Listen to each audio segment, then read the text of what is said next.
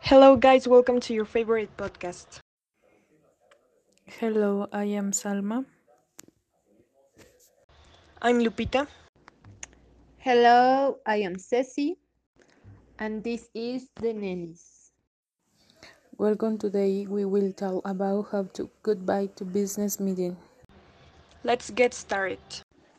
How to say goodbye to a business meeting.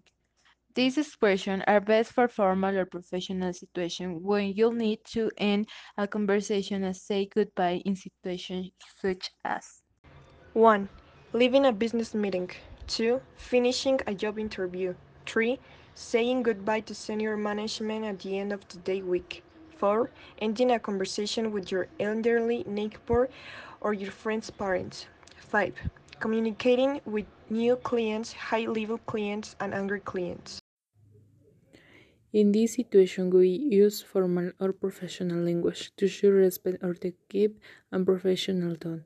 Use two example words and expression below to appropriately end a conversation and so say goodbye. 1. Have a good day. Wishing someone a good day, good evening, or good weekend is always a key gesture.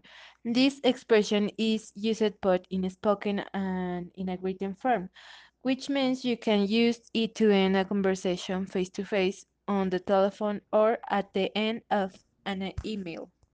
2. It was wonderful to talk with you. I must be going. I've got to. If you are chatting with someone or talking on the phone, this is a very polite way to end a conversation.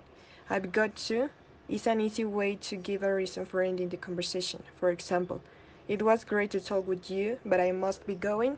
I've got to join a conference, call in five minutes, pick up the kids from school, share this information with my boss.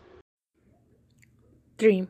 It was great to talk with you. I look forward to seeing you again soon or talking with you again soon.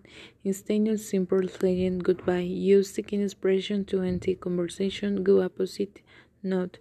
You can use use it for face-to-face conversation or for the telephone. Just be careful about using say you again. Talking with you again, soon. we use say for face-to-face conversation and talk for the example telephone. For and last, it was great to see you again. Have a good day, weekend, evening. Similar to the previous expression, this provides an alternative expression for saying goodbye in a professional settings. And it's particularly nice to hear because everyone is happy at the end of the work day or end of the work week. Well, guys, this is the end of our podcast. We hope you enjoyed this podcast, but above all, it worked for you. And team, my dear team, was a pleasure to have worked with you. You are very, very good in this, and I know you can be better. I love you very much.